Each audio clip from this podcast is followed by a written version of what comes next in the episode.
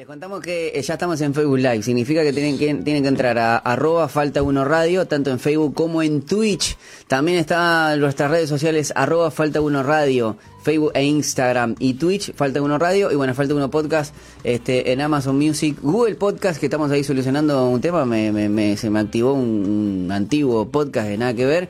eh, y también eh, Spotify, Spotify. obviamente, Spotify, ¿eh?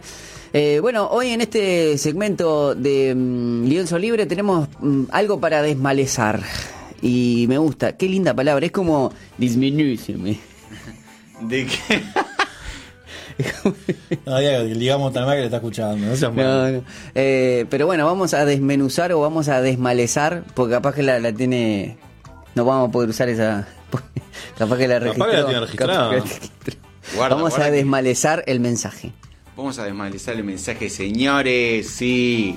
Bueno, hoy vamos a tratar de hablar un poco más de lo que es evangelismo, de lo que es apologética.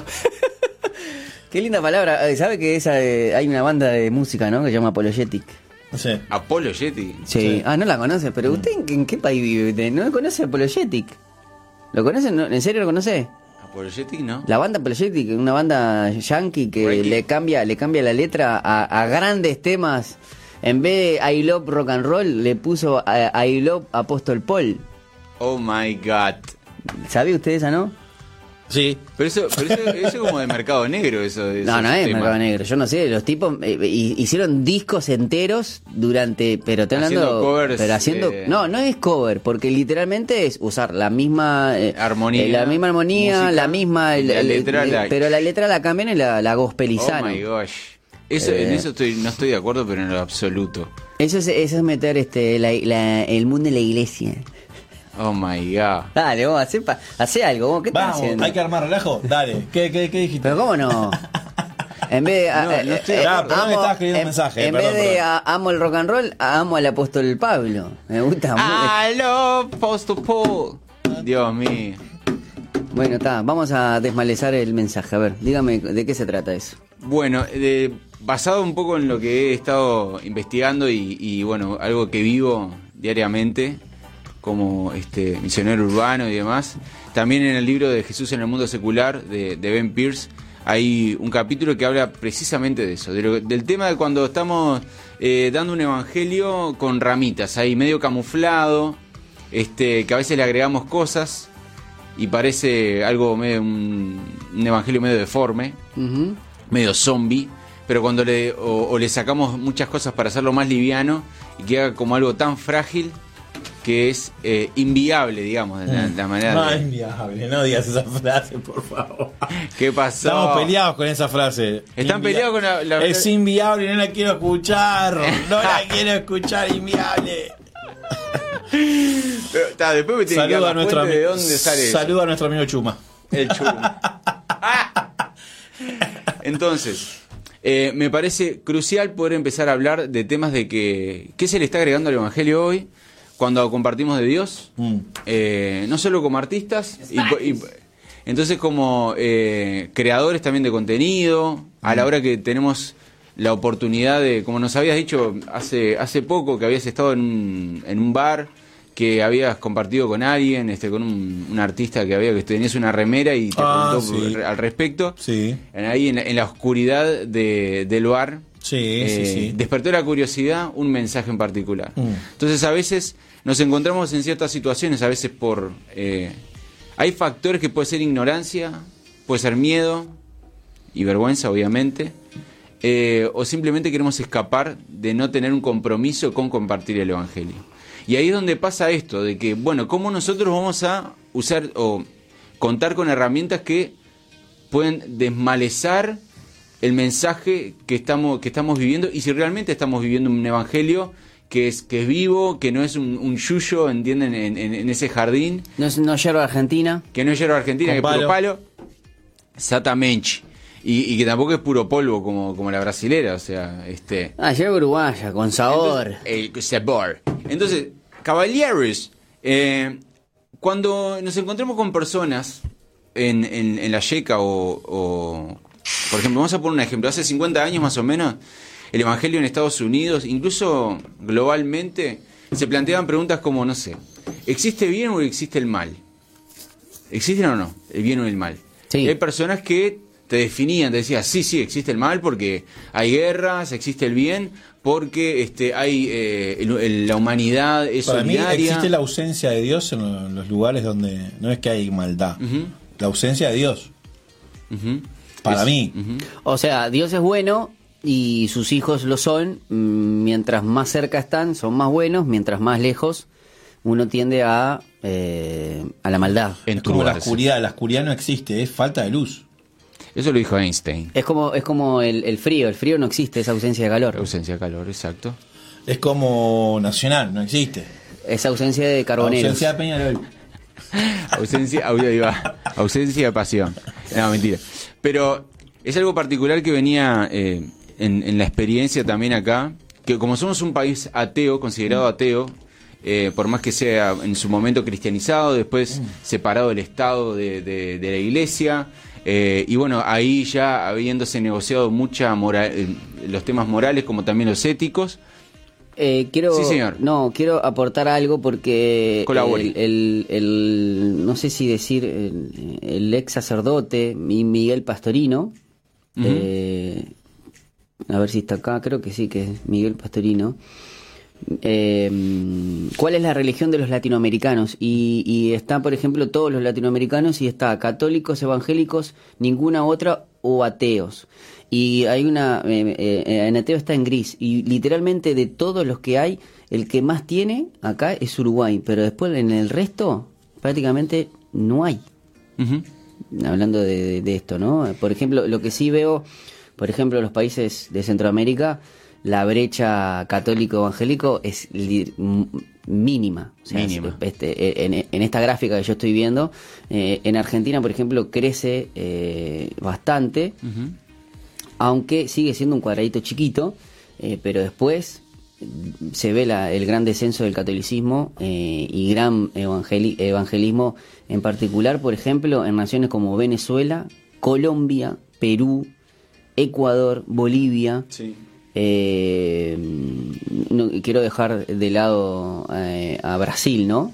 Pero también es, es- es grande. Y bueno, lo, lo más raro, por ejemplo, en México hay una franjita chiquita, en Argentina otra franjita chiquita y en Uruguay ya es un cuadrado enorme. Siga con lo suyo. Entonces, hay algo muy particular para considerar en lo que está pasando en, Uruguay. en Uruguay, eh, es que... Para, ganó Uruguay. Sí, en, ¿Gana Uruguay? en rugby. En No, rugby. ¡Oh, yes! Acá podemos hablar de cualquier cosa. ¿eh? Seguro, saltó, pero- No, no, no. Ganó Uruguay. Este como Ah, fue listo, un, un try. Trae. Bueno, 36, Boom. 36 a 26. Bien. Bien, Uruguay Bien, nomás. ¡Aguante los teros! Voy a pedir una camiseta de los teros, che. Eh, Me gusta, me gusta la camiseta amarilla. A mí, yo soy. Es yo buena, soy- yo soy- linda, Me vos. gustó, me Soy gustó. ultra, soy muy ortodoxo con el tema de a mí la celeste y ya me da bronca la, la blanca, aunque está linda. Y la roja pero más la roja la- me da bronca, la- la- pero la amarilla esta, porque la Es última es el sol del oriente. Estoy enojado porque entré a mi Instagram y me dice hoy se celebra tu día. Estoy ¿Hoy se celebra tu día? ¿Qué pasó? ¿Te pusiste No sé. 27 loco. 27? No puede Se ser. adelantó. perdón. Ya que estamos hablando. siga. Ah, así no se Bueno, puede, che. dale. Escúchame. Entonces, eh, haciendo esta observación de lo que está pasando alrededor nuestro, imagínense que eh, en Uruguay hay una población creciente que no tienen religión, que se consideran que no tienen religión. Y comparado con el resto de Latinoamérica, ¿saben el porcentaje de la población uruguaya cuánto es? ¿Cuánto? 41% ¿De qué? De gente que no tiene religión. Claro, pero viste que una cosa es no tener religión, otra cosa es ser espiritual. Lo que no hay quizás es religión institucional. Claro, pero corporativa. lo- pero Capaz. espiritual, Uruguay me parece que está a la a la- al, Claro, al mismo, vaya- al a mismo nivel, responde, claro, ¿no? a- Al mismo al- nivel que los estados confesionales, por decir una manera. Sí, puede ser. No, no, no, yo entiendo, para mí el, el uruguayo es muy espiritual. Lo que pasa que no, no está metido en una Muy religión. ecuménico también, mira que... Sí, bueno, sí, porque uno te dice, bueno, sí. Sí, bueno, yo soy budista evangélico, te dice. Claro, claro, claro. Sí, sí. ¿De qué nominación sos vos? Y soy sí, yo budista soy- evangélico apostólico. Yo soy cristiano evangélico pentecostal autoritario. Y ahí te tiene. ¿What? Este, ¿De qué soy- estamos hablando? Nosotros teníamos. ¿Va, va a contar una anécdota? o- No, no, no, no, porque no, eh, no lo puedo. de- después le digo. Ok, perfecto. Entonces, continuando con esto, eh, la observación es, bueno, hoy en día, ¿cuáles son estos desafíos o por lo menos estas ramas que se están presentando en el Evangelio para poder compartir con la generación de hoy? Y no hablar solo por, por los jóvenes, sino que la manera de compartir y la información como se está divulgando del Evangelio, de la palabra eh, escrita, la Biblia mismo, o las enseñanzas de Jesús, cómo se están compartiendo, no solo en la calle, sino también en las iglesias, cómo están eh, animando al, al evangelismo, porque anteriormente, como les decía, hace 50 años las personas iban directamente con la Biblia y claro, abrían el libro y dicen, esta es la única verdad, hermano, bla, bla, bla, bla, bla. Pero hoy la demanda es información y argumentos. Entonces hay, una, hay algo que es esencial para nosotros hoy, es tener una formación apologética. Y la formación ¿Y apologética qué significa la apologética? es la defensa de la fe cristiana. Toma, pavo. Y la defensa, y sí, como ciencia en la defensa de la fe cristiana, no es necesario que... Y hermanos, por favor, obsérvenme, Hacer un curso de teología. enfo- enfóquense en mi bigote, ¿ok? Eh, hermanos, no es solo para intelectuales la apologética. No, claro. No es para Mm. intelectuales o, por- o para grandes eruditos o los sumos sacerdotes de cada una de sus iglesias. No, señores. Es para todos. Todos tenemos que tener respuestas y como lo dice en Primera de Pedro 5.13, dice que nosotros tenemos que tener buenos argumentos para que nuestra fe sea defendida.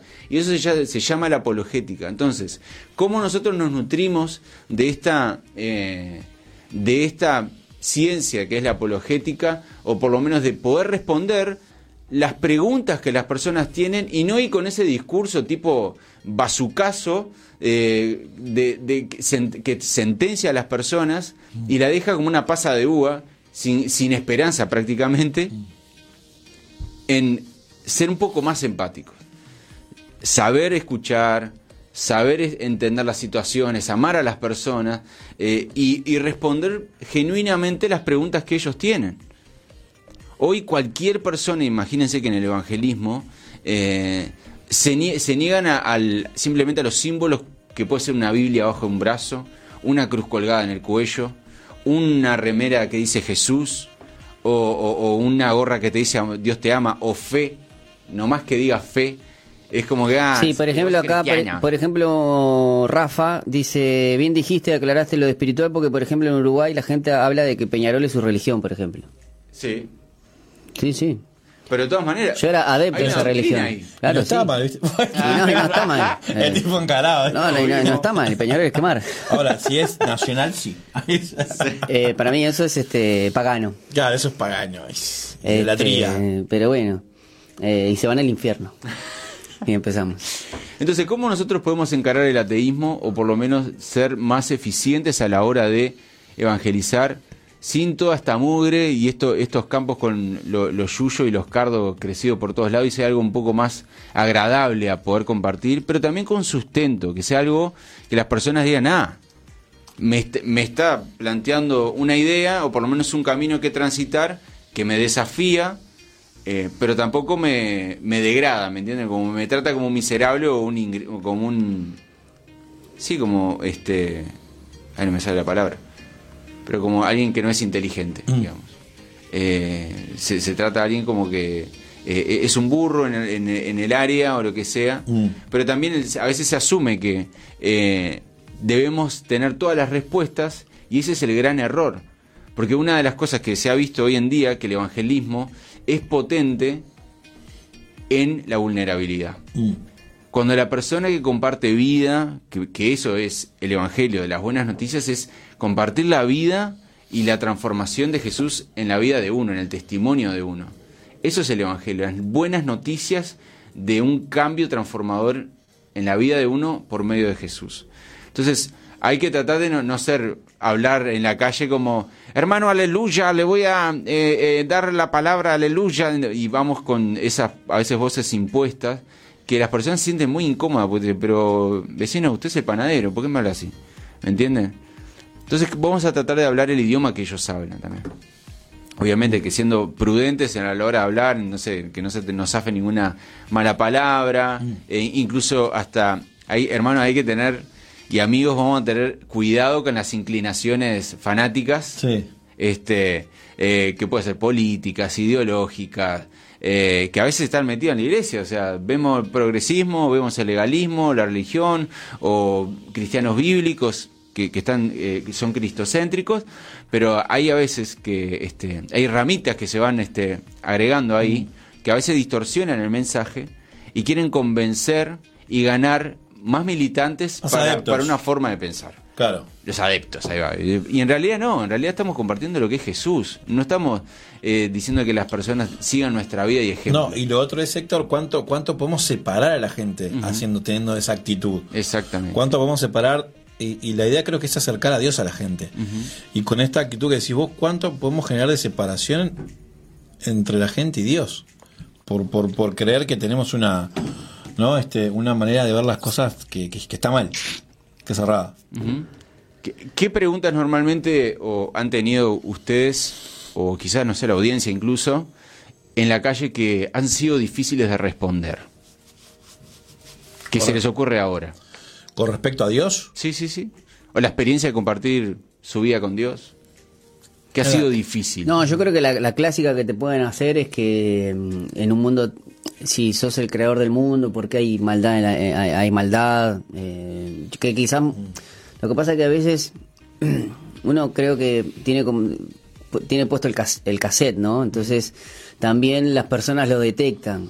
Ah, lo que pasa es que Dios nos dio la administración a nosotros y y yo creo que eh, hay que ponerse quizás en el lugar de la persona porque uno ve, sufre tanta injusticia y hay a veces que está a decir, bueno, mirá, yo no tengo esa respuesta o bueno, hay una respuesta rápida que es esta que te puede dejar conforme o no. El- Yo entiendo que vos como defensor podés dar una explicación, pero a veces como que acrecentás más la grieta cuando te pones en una postura in- in- como es, intransigente de que, claro, la persona está buscando porque en verdad está sufriendo. Entonces, creo que hay que, que saber también conocer los tiempos de, de- de- en el momento de cómo defender lo, lo que la pregunta que te están haciendo, ¿no? Y, to- y tocaste algo muy clave, el tema del sufrimiento. Hoy en día es lo que más está ahí en, en- en- en el debate en la mesa. Por ejemplo, eh, cosa que te pasa siempre te dicen, bueno, Dios tendrá un propósito. Frase trillada como... Entonces yo me imagino, vos perdiste a tu, a tu madre por un accidente, por un negligente que tomó alcohol este, y no se aguantó y manejó. Y, vos, y tu madre fue a hacer los mandados. Vos decime, ¿qué propósito le encontrás? Me parece que hay situaciones en las cuales no se le encuentra y no está mal, eh, y- pero vemos muchos cristianos que le, le- te encajan esa de Juan. Y, y- y me parece que es una falta de, de- de empatía, de decir, no, pará, pará, pasa que no, no, no, no, no hay, o sea, no, o mismo lo, lo, lo- yo no sé si están enterados lo del, lo del músico este uruguayo, Luciano Superviel, eh, viudo, un hijito con síndrome de Down y, y la, y la hija con esta androplasia. Mm. Vos me decís, por ejemplo, la otra vez hablando con mi madre, ¿qué habrá hecho el tipo este para que Dios lo castigue? ¿No? Mi madre obviamente no es cristiana. Pero lo que voy es que, ¿qué le puedes profesar? ¿Y, y- y te vas a poner a hacer algo apologético o, o- o con cosas de, de- de- de doctrina? Y no, mamá, yo no, y yo le dije, mira, la verdad, mamá, la verdad me encantaría más que presentarle una defensa o encontrarle un propósito, entre comillas, es ir y, y preguntarle cómo se siente, si necesita algo, si se siente bien, si necesita que oremos por él. Eh, más de decir, no, Luciano, Dios tiene un propósito con esto. ¿Entendés? Para mí es la más fácil para mí. Pero bueno, te pones cómo se siente el tipo que capaz que en una de esas está con una crisis de fe, o capaz que ni es cristiano, o, o no, no es que sea cristiano, capaz que ni siquiera cree. Imagínate. Pero ah, nosotros estamos con el- la, la Biblia. ¡Ah! Seguramente Sí. este habrá pecado esto el padre. Sí, como, sí, los padre. como los fariseos. ¿Habrá pecado esto el padre? Pero y, incluso- qui- y quizás Dios, Jesús le dice lo mismo. No, no, este no hizo nada. Eh, ¿Tiene esto? Porque quiero que se manifieste mi, mi gloria. Lo que pasa es que no tenés gente, está, hay gente que quiere doctrinalmente mostrar que sabe mucho de Biblia en vez de preocuparse por el corazón de esa persona. Y se distancian del ejemplo de Jesús. Obvio.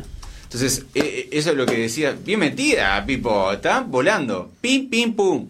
Entonces, eh, tomándonos un poco de lo que compartías, creo que algo importante en, el caso de, la apologética o de defender nuestra fe, antes, antes que nada, es tener un corazón quebrantado por los perdidos. Y eso quiere decir de, tener una empatía que es genuina, no para sacar este provecho de, convencer a alguien para que se una a, a, un, a una secta o lo que sea, sino que simplemente, eh, y, lo digo simplemente, es que puedan tener la oportunidad de ver el ejemplo de Jesús en nosotros, actuando de esa manera siendo sensibles y como dice, la palabra lo dice, dice que nosotros tenemos que tener una madurez emocional, entre comillas, y parafraseando, para poder estar celebrando con las personas a la misma vez que estar llorando con ellas. Entonces creo que... Claro, reír con los que ríen y sufrir o llorar con los que lloran, que muchas veces... A ver si, no sé si te comparte conmigo, como que llorar con los que lloran no sé si decir es más fácil. Pero reír con los que ríen también tiene su, su esfuerzo, por decirlo de una manera. Sí. Porque no es, no es normal quizás que vos te alegres tanto y habla mucho de, de, de, de quizás, eh, porque muchos te dicen, no, hay que ver quiénes están conmigo en, la, en las malas. Esos son los verdaderos amigos. Y yo para mí los que están en las buenas también muestran. Obviamente uno tiene que diferenciar mucho más ahí quizás, porque es fácil estar en las buenas, pero mirá que también eh, no, es, no es fácil estar, eh, eh, porque si estás compitiendo en algo o, o tu amigo también tiene lo Exacto. mismo, que se alegre como si el logro tuyo fuese como el de él. Bueno, eso habla de una madurez y un carácter. Por ejemplo, yo estoy feliz con mi amigo Johnny Dan. Johnny. Con todo lo que logra. Pero Porque yo sé, yo sé que, yo sé que si a él Dios lo bendice, a mí me cae. Ping de rebote ahí con las me migas. Salpica, me salpica. Sí, esa teoría del derrame igual yo no estoy muy de acuerdo de con la con la teoría del derrame yo no estoy muy de acuerdo. Es más, la combato como loco, pero bueno, está. ¿La teoría de qué? Del derrame. Ajá. Los economistas libertarios que dicen eso, por favor, Dios mío. Oh es darle gosh. migaja. Pero bueno. Qué momento. Pero eh, volviendo a ese caso, hay algo que a veces se, se entremete ahí y es como que se filtra y es el celo o la envidia en esas celebraciones, ¿no? Digo, Eh, que, que es como de repente la oportunidad que no te dieron a vos se la dieron a tu amigo. Eh, Ah, bueno, pero que vos te alegres habla, como dijiste vos, de la, de la madurez. Madurez. Eh, Rafa, porque no quiero perder el hilo con, con él, eh, dice, hay una clásica que siempre me dicen con el tema de, de, de, de- de- mm, de preguntas difíciles. La clásica es, ¿quién hizo a Dios? Esa es, Esa es buenísima. es Es una de que- muy buena pregunta. ¿Quién creó a Dios? Si Dios empieza. O sea, o, o Dios puede crear una, una piedra que lo, que lo mate a él. Que lo mate a él. No, nene, no. En realidad la... la ¿Cómo es? Pero sí, son preguntas que vos decís, El mirá problema infantilismo, Dios ¿no? puede crear una piedra que no puede cargar. Bueno, Ese- sí, ese es el problema. ahí va, ese es el problema filosófico. Y la verdad que no, eh, no, no, porque aparte, este, no, no, eh, es como, igual hay, hay como corrientes, o, o no corrientes, pero hay una respuesta para eso. Sí, porque sí. eh, eh, cuando uno crea, no está bajo las leyes del ser humano. O sea, es lógico. Porque si no. Mm, es como la- que. eh, a mí me gusta mucho, no sé si ubican a Emanuel Danan, Sí. que Ah. él habla y dice: es como que vos a- a- Edita. armes, armes este, un, un. ¿Cómo es? Un, un, un hombrecito de plasticina, eh, de plastilina, y este, bajo la ley de quién eh, va a estar. bajo la Nosotros somos los creadores, pero está bajo las leyes del hombre de plastilina, no nuestra. Entonces, o sea, es como que otro hombre te dice, ¿y quién te creó a vos? ¿Y quién te.? No, y el ser humano, ¿y quién es el ser humano? Y empieza a con todas las cosas. Pero bueno, eh, redondeamos que tenemos. Ya tenemos el invitado ahí afuera. Redondeamos, redondeamos, creo que redondeamos con eso, eso está bastante bien, o sea, cómo estamos nosotros, nosotros siendo claros a la hora de poder compartir el mensaje. A veces no, no es necesario ser un erudito Eso para mismo. poder compartir de Jesús y poder mostrar a Jesús de una manera clara y relevante en las calles o cuando tenés la oportunidad de tener un uno a uno de personas que están con hambre y sed de la verdad de Jesús. Eh, porque nuestras son las calles. Esas eh, son del carbonero. Eh, bueno, mm, eh, Héctor, muchas gracias, como siempre, con, con estas eh, hermosos comentarios. Y los dejo, así puede dar el, el- el término. Muy bien, muy bien. Y nos deja y, y nos pone la placa y no nos podemos ver, pero seguimos hablando. Y bueno, estamos muy contentos porque ahora en, un en unos minutitos vamos a estar con la entrevista de música uruguaya, que hacía tiempo que no teníamos una. Y ahora vamos a estar con, con, este, con el artista. Eh, está bien decir artista, ¿verdad, Héctor? Sí, claro que sí, artista. Porque hacemos arte. Exactamente. Ya lo hablamos esto, eh, ya lo hablamos en algún Sí, momento. sí, Así que sí, vamos a la pausa y enseguida volvemos con más Falta Uno.